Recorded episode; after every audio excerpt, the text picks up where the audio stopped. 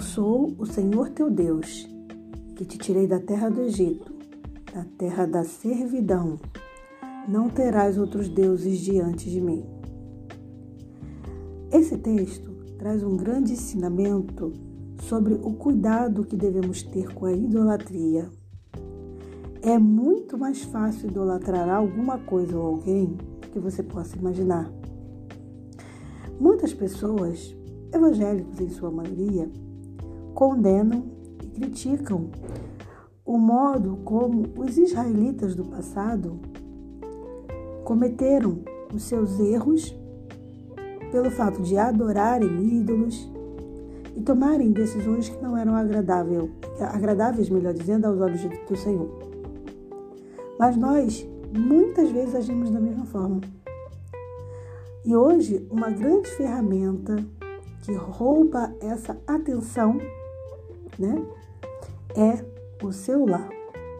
Mas existem outras. Eu posso agora estar falando, por, por exemplo, para alguém que tenha uma dificuldade grande em relação à pornografia.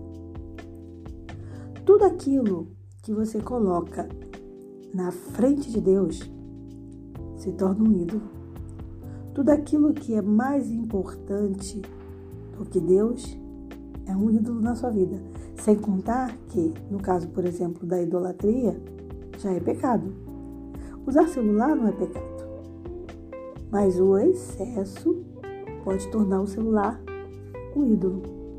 E a gente precisa ter muito cuidado com isso. Teve uma época, né, houve um momento em que você já se reclamou de algum momento da sua vida? Porque reclamar era algo muito comum para os israelitas. E a gente também costuma condenar isso neles, né? Então, ah, eles também ficavam reclamando de tudo, estavam ali, reclamavam disso, estavam. Eles reclamavam realmente demais. Reclamavam porque tinha, reclamavam porque não tinha. E nós, muitas das vezes, agimos assim inconscientemente, de forma inconsciente.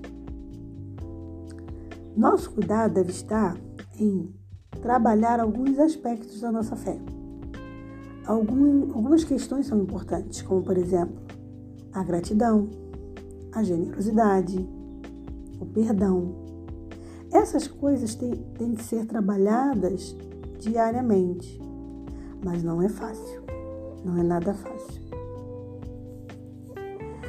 Então, pensa, toda vez que você pensar em idolatria, porque a gente só consegue os frutos do Espírito Santo se a gente estiver próximo de Deus e a idolatria nos, nos afasta dele. Então, toda vez que você pensar em idolatria, não pense somente em estátua, em um, um objeto de mármore, de bronze, ferro, sei lá de que, de madeira. Não. Muitas coisas podem servir de ídolo. E nós precisamos estar atentos. É incrível como as coisas roubam a nossa atenção. E hoje, por conta da internet, um, um grande, uma, uma, coisa de grande valor é a, a atenção. É por isso que você vê tanta propaganda tentando chamar a sua atenção. E por isso você abre o canal do YouTube e no meio entra uma propaganda. E no início entra uma propaganda. No final entra uma propaganda. E a propaganda de manhã, de tarde, de noite. Você não tem um minuto de sossego. Porque hoje a moeda de grande valor na internet é a atenção. A quem você tem dedicado a sua atenção? Quem tem tido mais a sua atenção? A gente precisa estar atento a dedicar a Deus a nossa total atenção. Por isso, a nossa oração tem que ser: Senhor, me perdoe, porque eu não consigo ver as coisas de forma a observar que tudo que tu fizeste foi para me salvar que eu preciso agradecer-te, estando constantemente em comunhão contigo. Me ajude a evitar decisões negativas e a ser vencedor através de Cristo Jesus.